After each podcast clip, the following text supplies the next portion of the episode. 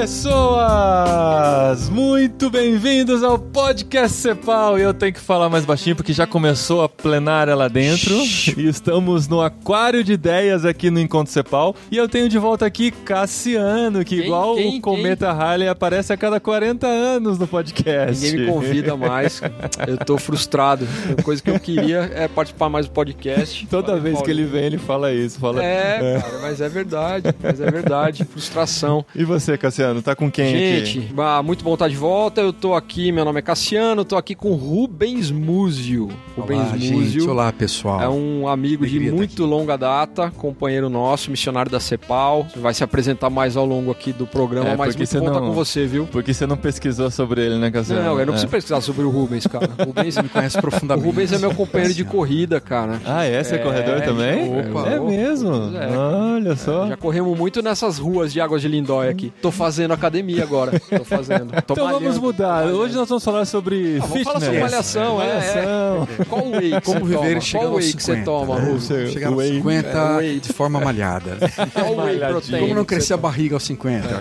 Não, e o Rubens tá em forma, viu, gente? Tô É olhando aqui. verdade. Então estamos aqui com o Rubens Múzio no Aquário de Ideias do Encontro Joia. Cepal. Vamos falar sobre igrejas. O desafio das pequenas igrejas. O Rubens está começando um trabalho nesse sentido, tem muitas informações pra gente. A gente vai fazer essa discussão aqui no podcast Cepal do Aquário de Ideias.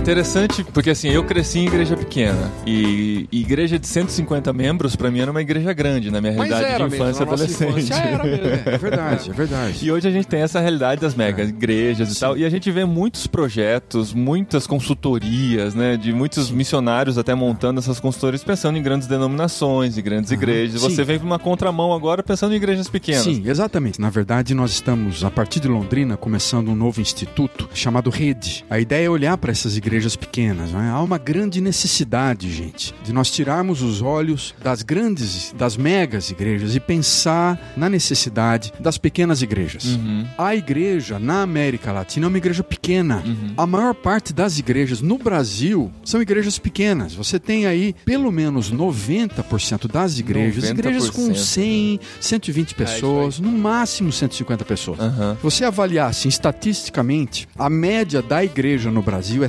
170 pessoas, não chega a 200. Nós temos uma grande barreira aí para passar. Nós vamos precisar de grandes eventos e grandes conferências, usando provavelmente alguns modelos dessas grandes igrejas como incentivadores, como propostas para o futuro, mas a maior parte das igrejas não vai conseguir copiar esses modelos levar para sua realidade, porque o contexto é diferente. Mas fica Sim. tentando, né, Rubens? Fica E tentando, Exatamente. frustra, né? clonando grandes modelos, É. tentando Willow cricar sua igreja, Aham. tentando O- aí o lagoinizar a igreja. Então, mas não funciona, gente. Lagoinizar, lagoinizar. É. Cara, você aprende valores, você capta esses princípios mais Aham. importantes, mas você tem que olhar para o seu contexto, para a sua realidade, para a gente que mora ao redor, para a sua comunidade, e frequentemente é uma realidade totalmente diferente. Não vai dar para você copiar aquele modelo de fora. Exatamente. É, Eu trabalho com comunicação nas igrejas também, né? E a gente vê esse desafio. Não adianta você vir com um modelo de uma igreja grande que tenha várias frentes, vários voluntários, muita gente envolvida e muito mais estrutura financeira para investir e querer implantar em uma igreja Sa- pequena. Sabe uma É, coisa, exatamente, po- pode parecer exatamente. bobagem, assim, mas uma coisa que me veio à mente agora, eu vou falar.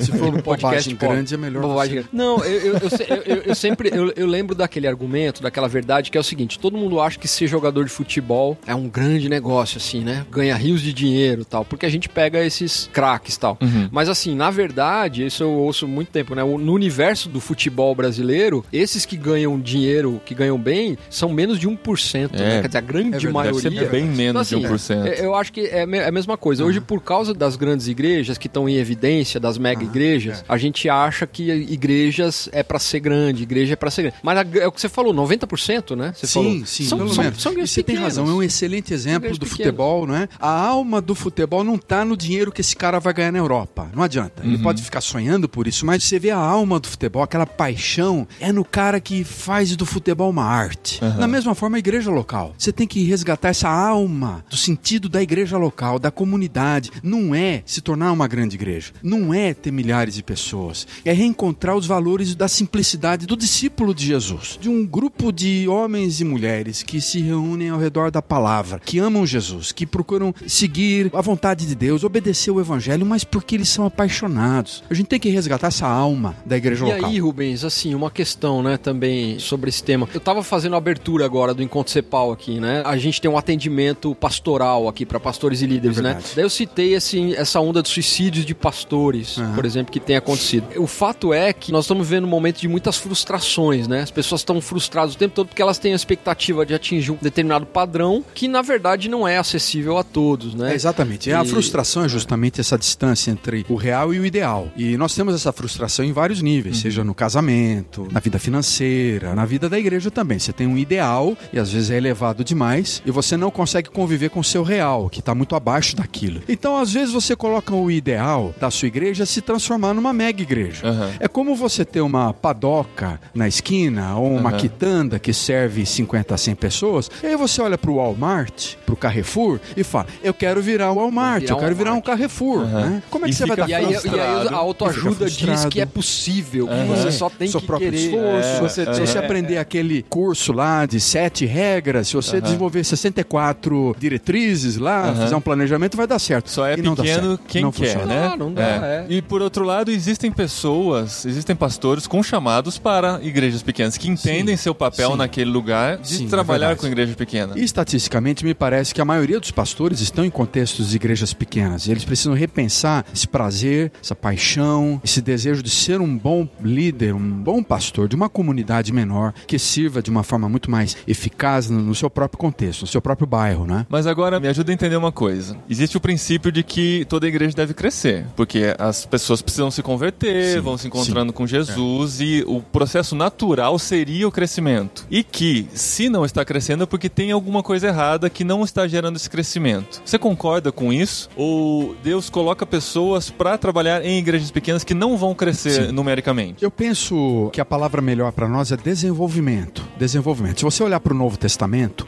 a palavra crescer ela não aparece quase em termos de você pensar no crescimento da igreja local. O Novo Testamento trata muito mais com a expansão do evangelho, com a divulgação uhum. da palavra, com o querigma, né? a proclamação da palavra. A palavra crescimento, ela não aparece. Na verdade, a ordem de Jesus foi fazer discípulos. Né? Uhum. Vão, façam discípulos. E a palavra lá é uma só no grego, é discipulai. Vá e discipule. Uhum. Discipule o tempo todo. Então, mesmo a regra de plantar igreja não está no Novo Testamento. Vão e plantem igrejas. A gente não tem isso. Isso vem mais implícito Eles na nossa existência. Né? Agora, crescimento eu vejo em quatro áreas. Há um crescimento numérico que é importante, mas crescimento precisa ser também em termos de organismo, um crescimento orgânico. Hum. Crescimento precisa ser em termos conceituais, em termos de qualidade. E o crescimento precisa ser diaconal, em termos de ação social, em termos de servir a comunidade, responsabilidade para a comunidade. Então, crescimento é, muito, é uma forma muito mais complexa. Corpo, a imagem do corpo ajuda bastante nesse Exatamente. sentido, né? Mas o corpo tem que se desenvolver, né? É. E o que a Bíblia fala sobre isso também é maturidade, né? Crescimento Sim. no sentido de amadurecimento é, para não sermos mais como meninos, é. etc. Mas é isso precisa acontecer. Precisa acontecer. Precisa Às vezes você tem um crescimento numérico, mas o crescimento conceitual é pequeno. Uhum. Ou você tem um crescimento numérico e o crescimento orgânico, Sim. relacional, o nível de amor da comunidade é desprezível, né? O nível de conflito é muito grande. Então, uhum. o crescimento pode estar em oposição com sim, outro sim. decréscimo da é, igreja. Então, o crescimento não é né? sinal de qualidade. É. Não, né? não é. Muitas vezes não é, né? Inclusive. Não é, não é.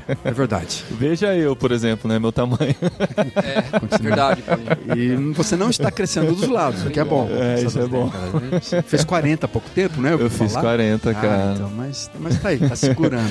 vai ser mais difícil depois dos 40, você sabe, cara. É, você é, se esforçar. Qual que é a maior dificuldade, agora. digamos? Não, melhor não falar você aqui, tem, né? Você tem que comer menos, não adianta. É. Senão, continuar comendo mesmo que você come. Ó, oh, mas todo mundo falava pra mim, não, você vai casar, você vai ver. Ver, você vai engordar e tal. Agora chegou aos 40, você vai ver.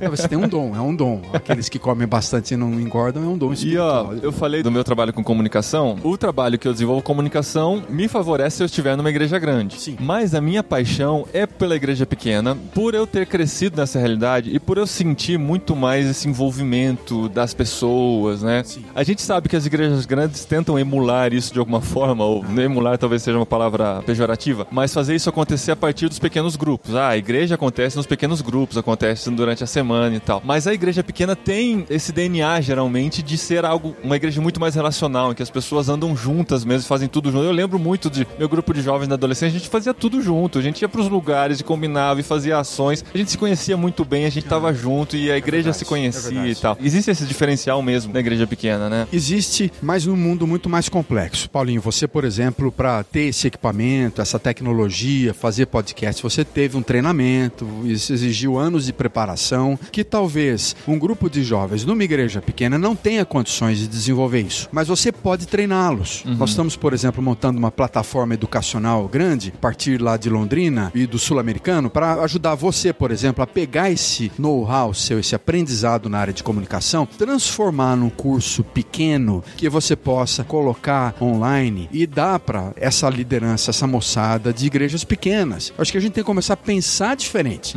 Como é que a gente pode ajudar com um modelo viável, prático, uma pequena comunidade a desenvolver um pequeno projetinho de comunicação, mas que dê conta, que ele consiga fazer aquilo. Não adianta você propor um projeto imenso que ele não vai ter recurso, não vai ter gente, não vai ter como comprar o equipamento, mas há formas da gente ajudar essa turma de uma comunidade menor, de um grupo de jovens lá do bairro, a se comunicar de forma mais eficaz, a não precisar ir embora da sua igreja para aquela igrejona que tem um projeto bonito lá, que Que não, É super atraente, né? que é atraente inicialmente, mas que depois talvez ele não consiga crescer lá dentro, ele não consiga servir mais o seu bairro. E a sua igreja, de onde ele vem, vai morrendo, porque isso está acontecendo. E na área da comunicação é óbvio que as igrejas não entraram muitas no século XXI. Elas estão vivendo lá em 1980, 1970, e não existe mais aquele tipo de comunicação.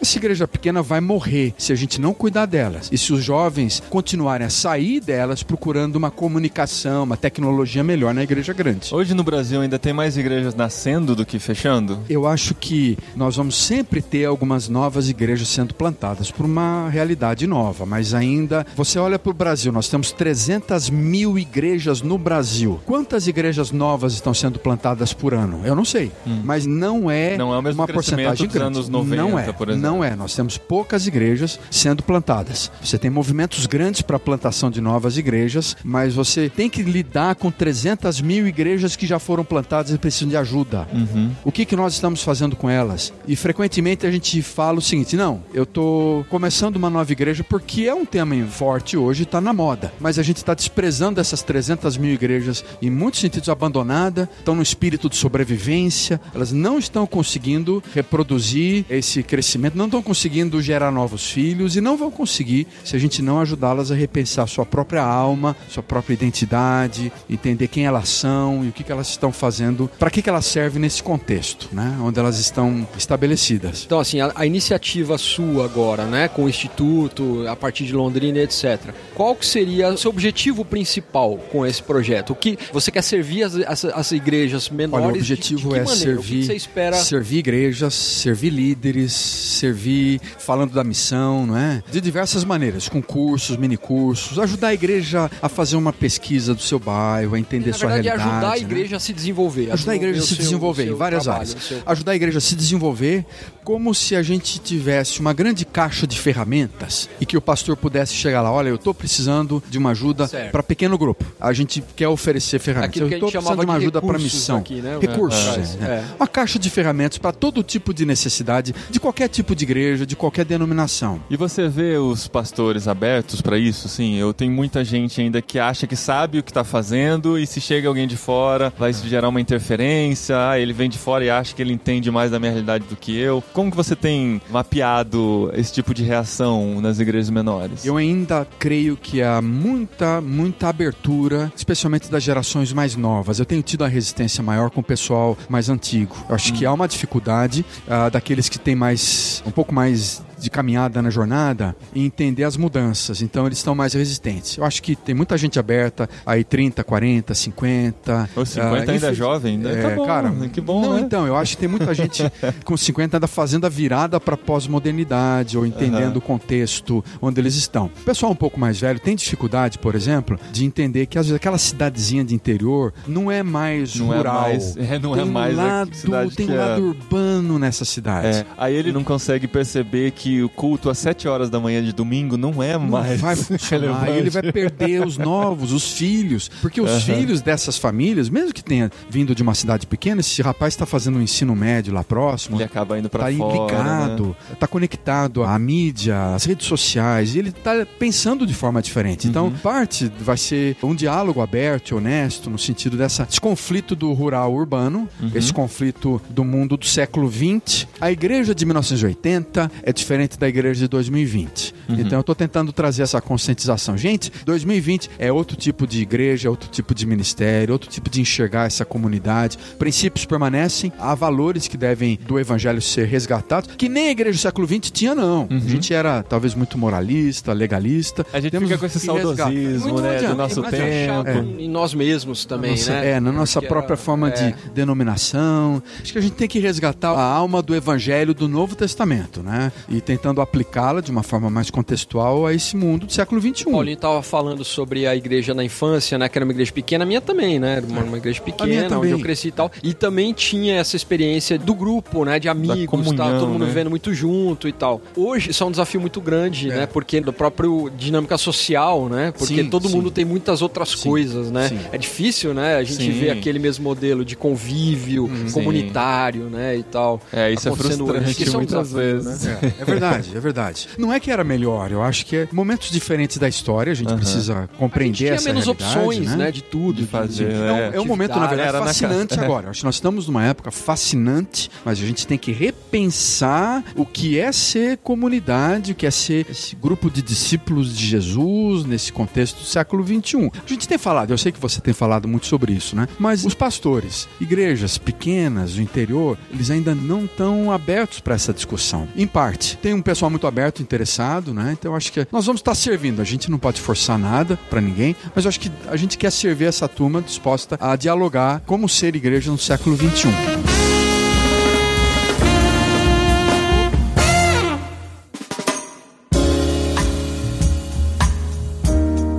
Ainda comparando a igreja pequena com a igreja grande, a gente falou sobre a comunhão e tal. O que mais que você vê que existe de benefício numa igreja pequena que você não vê numa igreja grande? Potenciais que você consegue investir mais e poder fazer isso melhorar para ser mais relevante para a comunidade local? Que tipo de qualidades você enxerga numa igreja pequena? É, eu acho que a própria pergunta exige da gente reconhecer que há algo positivo em ser uma igreja pequena, uhum. há algo de saudável. Sim. E realmente pode ser. Porque essa turma de igreja igreja pequena agora, que a maioria tem se sentido muito frustrado, achando que eles são uma falha, estão derrotados. Uhum, uhum. Eu queria dizer, não, não necessariamente você está numa igreja grande ou pequena quer dizer sucesso ou fracasso. Você pode ser um bom pastor de uma igreja pequena e realizar um ministério bem eficaz. Primeiro, um ministério enraizado na comunidade, próximo. Acho que a igreja menor, uma igreja com 150, 200 pessoas, ela pode ser muito mais acessível na comunidade, próxima, nas famílias que estão perto perto, ela tem um potencial grande para comunhão, para o lado orgânico da igreja. Uhum. Ela tem respostas mais rápidas, ela resolve situações de forma mais rápida. Ela não precisa passar por processos Exato. complexos antes de tomar decisão, né? É, é como você está num, né? grande navio, você está num grande cruzeiro, navio é. com 3, 4 mil pessoas. Precisa mudar de rota, Nossa. você tem um iceberg na frente. Você mudar de rota vai levar, imagina o que eu estou pensando, né? Uhum. Já ouvi essa história. Agora, você está numa igreja pequena, se você tiver aberto a novas formas de pensar, a você mudar de direção. Uhum. Existe, contudo, uma mentalidade de igreja pequena complicada que impede a gente de fazer mudanças. Hum. Medo de uma resistência a mudanças, uma resistência a novos rumos, né? A mentalidade centralizadora é um problema. A gente tem que descentralizar, a gente tem que convidar mais gente para tomar decisões, delegar mais, né? Uhum. O jogador da igreja pequena é aquele que vai pro gol, vem Exato. jogar na defesa, é. vai pro pro meio de campo, quer Sempre. cabecear no ataque. Aham. E sai correndo pro- de volta pra defesa. Então, Aham. esse pessoal tá cansado. É. É, hora de. É, abrir, isso é uma coisa que a gente vê na igreja pequena e na igreja grande, que é sempre a mesma turma que está envolvida em tudo. Sim, Até sim. na igreja grande É a gente vê isso, porque tem gente que entendeu que está na igreja não só para ser servido, pelo contrário, muito mais para servir do que para ser servido. Então ele se entende conectado com a pegada da igreja, né? Com a razão da igreja existir, ele está lá para isso também. Então ele vai servindo onde ele puder. Isso acontece nos dois ambientes, mas a gente vê uma porcentagem muito maior de pessoas envolvidas na igreja pequena, se for comparar com o todo da igreja, do que numa igreja muito maior, né? Não necessariamente a gente está dizendo para a igreja pequena ficar pequena, não. Uhum. Mas eu acho que ela pode se desenvolver de uma forma mais madura, mais séria, de uma forma mais a reencontrar sua identidade naquele contexto, a amar esse contexto, Uhum. a repensar esse grupo de discípulos que andam com Jesus, que querem fazer a vontade de Deus naquele contexto, sem tantas pressões para se tornar um negócio que eles não são, né? Uhum. E isso pode gerar um desenvolvimento natural, não apenas numérico, mas um desenvolvimento orgânico, desenvolvimento em termos É, de maturidade. Exatamente, da maturidade, da cabeça, né? Porque às vezes acontece da pessoa enviar um dos seus jovens para o seminário. A, a igreja enviar os jovens para o seminário. Aí geralmente se espera que ele volte e ajude na igreja local. Mas se a pessoa é madura o suficiente, ele vai entender que isso já está gerando um crescimento. Porque está investindo na vida de uma pessoa e ele pode ir em outra igreja e servir em outra igreja e fazer. Então isso também é um crescimento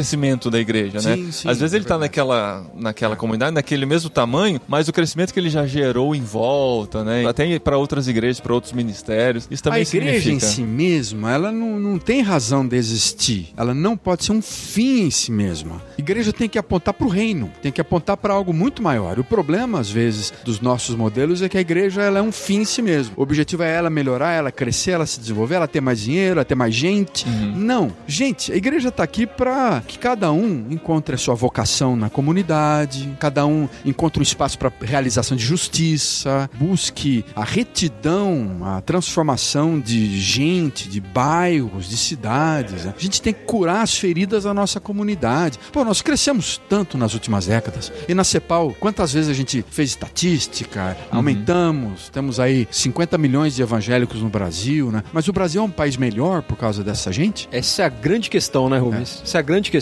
Não é um país melhor. Não se tornou um país É. melhor. E eu acho que um dos problemas foi que nós focamos no crescer e não em pessoas vocacionadas para viver o evangelho onde quer que elas estivessem. Seja um advogado, seja um enfermeiro, seja um dono de estacionamento, seja uma dona de casa, mas ela está aqui para viver o evangelho onde estiver, né? Eu tenho entendido, assim, nos últimos anos e até direcionado a nossa vida ministério nesse sentido, que esse ponto que você tocou agora por último, que é a prática missional mesmo, né? Quer dizer, que todo cristão eh, sirva integralmente o reino de Deus onde estiver e o que faz. É o caminho para nós, mas eu percebo nas igrejas mesmo uma, uma falta de compreensão sobre isso. Por exemplo, um, exemplo clássico assim que eu uso, né? Igrejas ainda enviam missionários e tem havido, acho que um aumento, né, da a visão missionária tem sido resgatada por algumas igrejas e tal, mas elas enviam missionários naquele modelo tradicional, né, entre aspas, quer dizer, reconhece a pessoa com chamado missionário, vocaciona, envia, né, sustenta, etc, e faz aquele culto de envio e tudo. Mas você tem uma série de outras pessoas dentro da igreja em posições estratégicas da sociedade, às vezes até indo para países outros, Sim, né, sim. como profissionais, estudantes, etc, e a igreja não consegue enxergá-los como ela enxerga os missionários, quer dizer, não, não há esse reconhecimento, né, de que nós estamos influenciando a sociedade e tal, e vamos orar por essa pessoa que está indo trabalhar em outro lugar e tal. Assim, a gente ainda não conseguiu fazer essa virada, Não, né? não. Você vê na própria origem do missional que vem do Leslie Newbegin foi justamente ver esse problema lá na Índia e voltar para a Inglaterra e perceber que a igreja inglesa estava morrendo, continuava a enviar Enviando missionários para missionários outros morrendo, países, é. mas morrendo, morrendo. E ela vai morrer. A igreja brasileira vai perder esse momento se ela não olhar para sua alma, para sua essência do que é essa igreja aqui, no dia a dia de cada cristão, como alguém que vive os valores, vive como discípulo onde quer que ele esteja, não é? Nós vamos continuar enviando missionários, é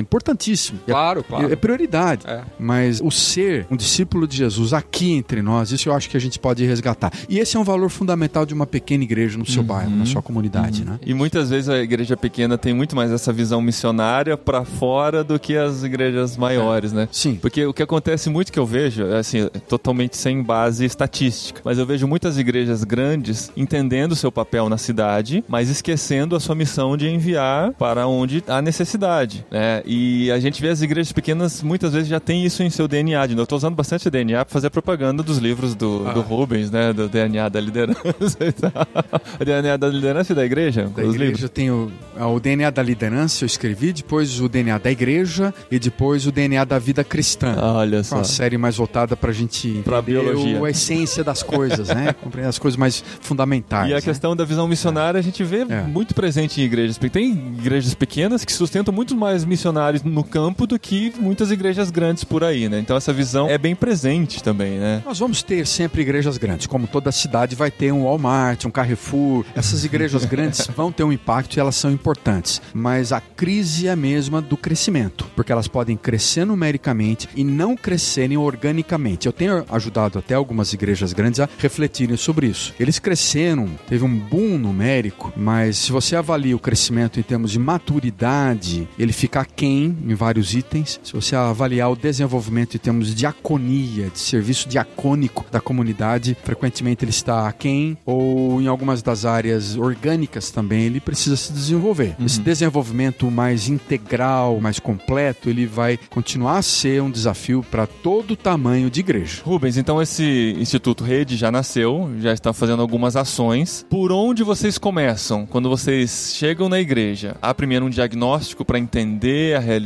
e a partir daí começar a apresentar algumas oh, soluções? Deixa, deixa eu fazer uma pergunta anterior. Como que é esse processo? Você pretende buscar, contactar igrejas ou abrir uma comunicação para que elas procurem o Rede, o Instituto? É um projeto embrionário, está nascendo agora como instituto a partir da FTSA lá em Londrina, que é a Faculdade Teológica Sul-Americana, onde eu sou professor. Ao mesmo tempo, a faculdade está permitindo que eu lidere esse projeto como uma forma de aproximar a faculdade da igreja local. Então, eu quero construir várias pontes de aproximação da igreja, da comunidade. Então, nós vamos servir primeiro com duas grandes plataformas de servir a comunidade. Primeiro, uma plataforma educacional, onde a gente, tipo a Hotmart, a Udemy, hum. a gente quer oferecer centenas de cursos, mini cursos, pequenos, de duas, três horas no máximo, pequenos vídeos, ferramentas, diversas áreas voltadas à igreja local, à comunidade, à missão, à liderança, em que o pastor possa reunir seus grupos, seus líderes na sala de casa e, como uma sala virtual, trazer esses cursos, cursos simples, cursos muito bem elaborados, uma plataforma de alto nível, mas cursos de fácil acesso e baratos. É, a gente tem uma plataforma lá grande para EAD, mas é complexa para um aluno de faculdade. Mas esse não, uhum. é um uhum. curso que você pode fazer apenas de em duas horas em casa. Uhum. Coisas das mais diversas áreas. Então acho que essa plataforma educacional a gente quer nos próximos anos ter centenas legal, de cursos para a igreja evangélica brasileira, para servir para todo mundo. Uhum. Uma outra área, uma outra plataforma é uma conferência anual que a gente está abrindo as portas, começando esse ano com apenas 300 vagas lá na FTSA, mas provavelmente a gente já vai ter de mudar de ambiente, né? Para a gente discutir diversos temas voltados a revitalizar a igreja, a desenvolver igrejas, a pesquisar a igreja, a formar líderes. Então acho que seriam quatro grandes trilhas, né? Que a gente vai estar tá trabalhando na área de revitalizar, pensando no renascer a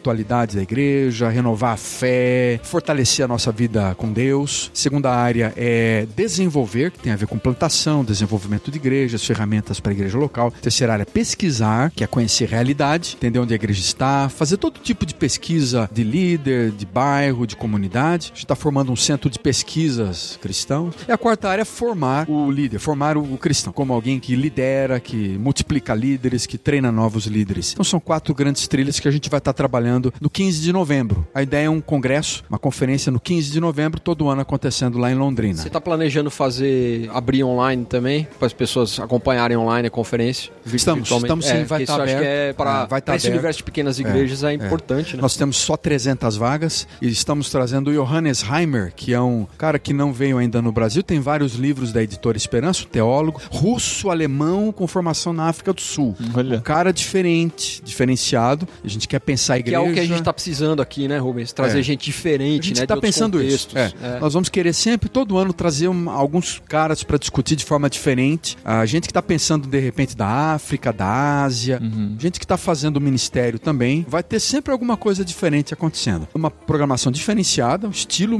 diferente de programa, dois dias apenas, bem intenso, com várias coisas tipo TED, assim, 15 minutos, rápidos, uhum. e trilhas para você discutir, trilhas de trabalho, Legal. participativas. Então a gente está pensando num novo modelo. Muito a bom. partir desses dois grandes blocos, essas duas grandes plataformas, a plataforma educacional e a conferência, a rede, rede conferência em novembro, a gente vai oferecer vários mini cursos, workshops, consultorias nas igrejas, assessorias às igrejas locais, Uhum. pesquisas para a igreja. Então, depende da demanda, depende daquilo que Deus for direcionando para a gente. Mas eu diria que esses seriam os dois blocos grandes para nós, esses primeiros dois anos de trabalho. momento. Primeiro Legal. Pra saber mais, é no site da Faculdade Teológica mesmo? Ou A Teremos rede outro conferência está entrando já online, então você pode já ter informações. Rede Conferência. .com.br? .com.br, redeconferência.com.br. Quando- provavelmente E- quando o programa entrar no ar, o site já vai estar bombando, Sim. certo? Ah, exatamente, exatamente. Só 300 vagas. Ó, Aham. gente, vamos aproveitar e fazer a inscrição vai ser logo. lá em Londrina. Lá em Londrina, Tá. lá na própria FTSA. Aham. Ah, e depois nós vamos aí nas próximas semanas soltar o site é, rede.ftsa.edu,